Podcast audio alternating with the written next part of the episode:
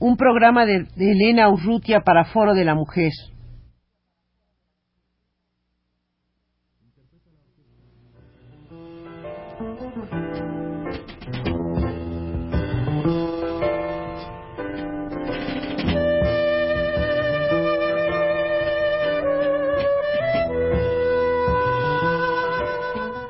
Foro de la Mujer.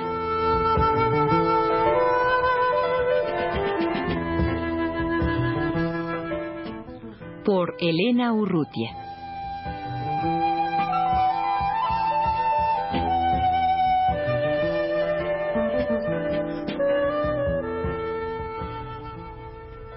Magú Acosta es miembro de Amnistía Internacional, de la sección mexicana de Amnistía Internacional, y está ahora con nosotros en los estudios de Radio UNAM en esta campaña por la abolición de la tortura que se está llevando a cabo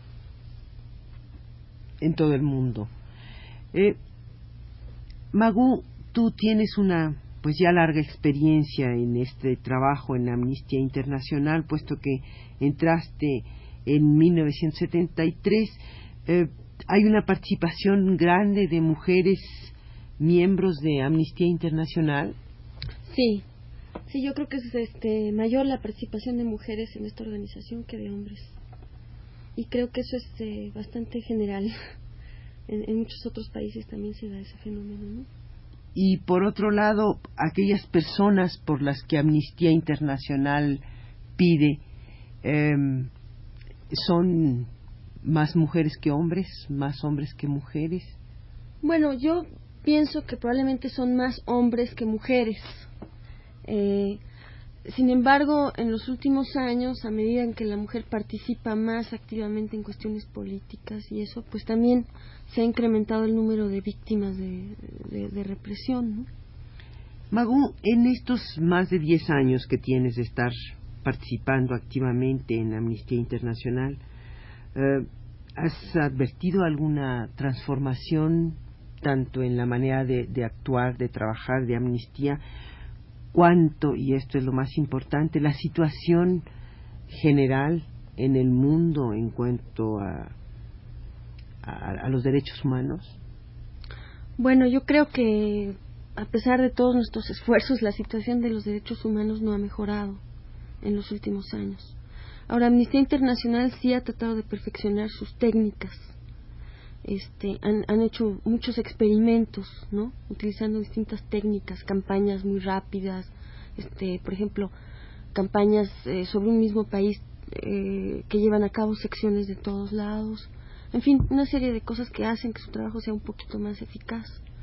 Este, desgraciadamente, en el campo también de la tortura, eh, pues se ha incrementado su uso, ¿no? Se ha sistematizado y, y ahorita estamos llevando a cabo una campaña intensiva con una serie de propuestas muy concretas para tratar de abolir la, la tortura.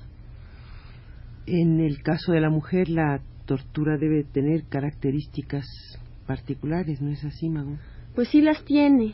Eh, eh, no, no se trata de decir que es peor la tortura que se le inflige a las mujeres que a los hombres, porque en ese sentido no se puede realmente juzgar, pero sí tiene características de abuso sexual muy marcadas.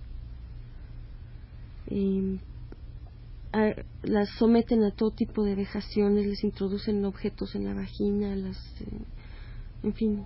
Las violan. Las violan.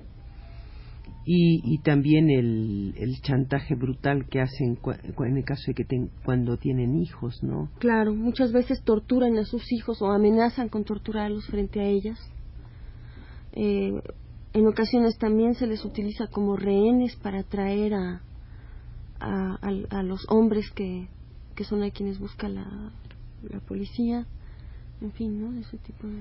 Magu, ¿y se puede decir eh, que hay una relación directa en la modificación, en la, aunque sea pequeña, de esta situación de violación de los derechos humanos, que hay una relación con la incidencia y la amplitud de acción de Amnistía Internacional? eh, dicho en otras palabras, Amnistía Internacional logra incidir en algunas en algunas situaciones para para o abatir o mejorar una, una situación de, de violación de derechos humanos? Bueno, yo creo que sí. Eh, sí, sí ha, tenido éxito en algunos casos. Eh, en otros es difícil decir si, si fue por a raíz de la acción de Amnistía Internacional o, cuál fue el motivo, pero sí eh, sí resulta ser bastante eficaz. Yo recuerdo en alguna ocasión haber oído a Marie Claire, tu hermana, eh, relatar, desgraciadamente el nombre de la persona se me ha olvidado, pero estaban en una gran reunión en el que se estaba discutiendo la eficacia o no de las cartas que se enviaban eh, a un presidente, por ejemplo. Me parece que este, esta persona era un dominicano y entonces él en un momento dado se levanta y dice miren gracias a, a las cartas que, que enviaron al presidente cuando yo estaba en prisión pues estoy aquí entre ustedes no entonces sí es sí es efectivo esta bueno este que es uno de tantos recursos que, que a los que incita y promueve Amnistía Internacional como como habrá muchos otros. Sí Sí, o sea, el, arma de la que dispone Amnistía Internacional realmente es la opinión pública, ¿no? Si logra movilizar a la opinión pública, entonces es, muy posible que tenga éxito alguna acción. Ahora, yo, eh, según entiendo, ustedes, esta sección mexicana de Amnistía Internacional, eh, solo tiene mm, posibilidad de acción, por así decirlo, con todos los países menos México. Sí. ¿Por qué es esto? Eso, es, eh, una, es el reglamento, el estatuto de Amnistía Internacional, que ninguna sección puede trabajar por presos en su propio país. Siempre tendrá que trabajar por presos fuera de, su país. Eh, bueno, básicamente es por seguridad, ¿no? Hay países donde una sección no podría sobrevivir si estuviera trabajando por presos de su propio país. Eh, y también es para que haya mayor eficacia e, e, e imparcialidad. Pero sin embargo, por ejemplo, en el caso de México, la sección mexicana puede dar material de información a secciones de otros países de Amnistía Internacional para que ellos a su vez denuncien eh, abusos, eh, violaciones cometidas en México. Sí.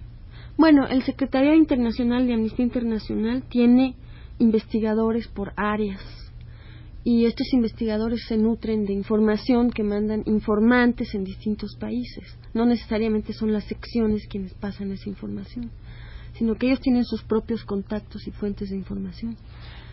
Entonces, eh, toda esa información llega al secretariado, ahí se verifica y después se distribuye a otras secciones. Magui, para terminar esta mm, campaña de eh, para la abolición de la tortura, ¿en qué ha consistido en México? ¿Cómo se está desarrollando?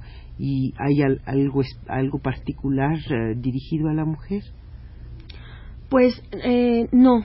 se está manejando a través de la prensa, ¿no? Sacando boletines de prensa con casos de tortura, en fin.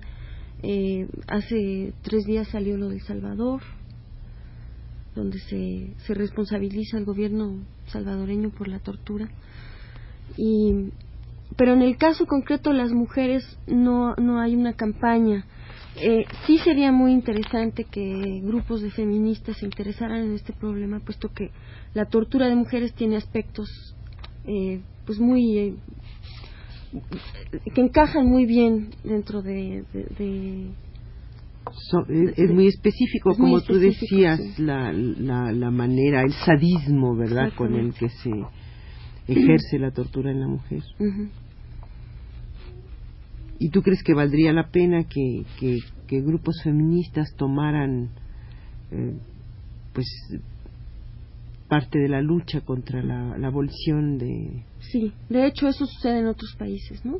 En Inglaterra se han movilizado grupos de mujeres que específicamente tratan este problema de tortura de mujeres y, y mujeres en prisión y eso.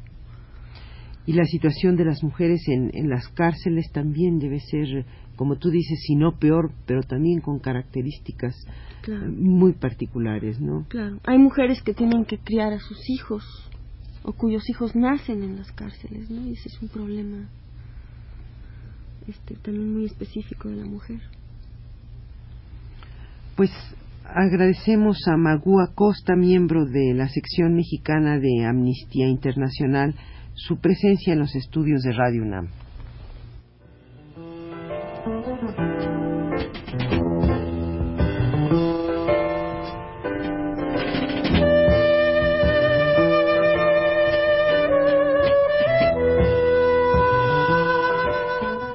Foro de la Mujer.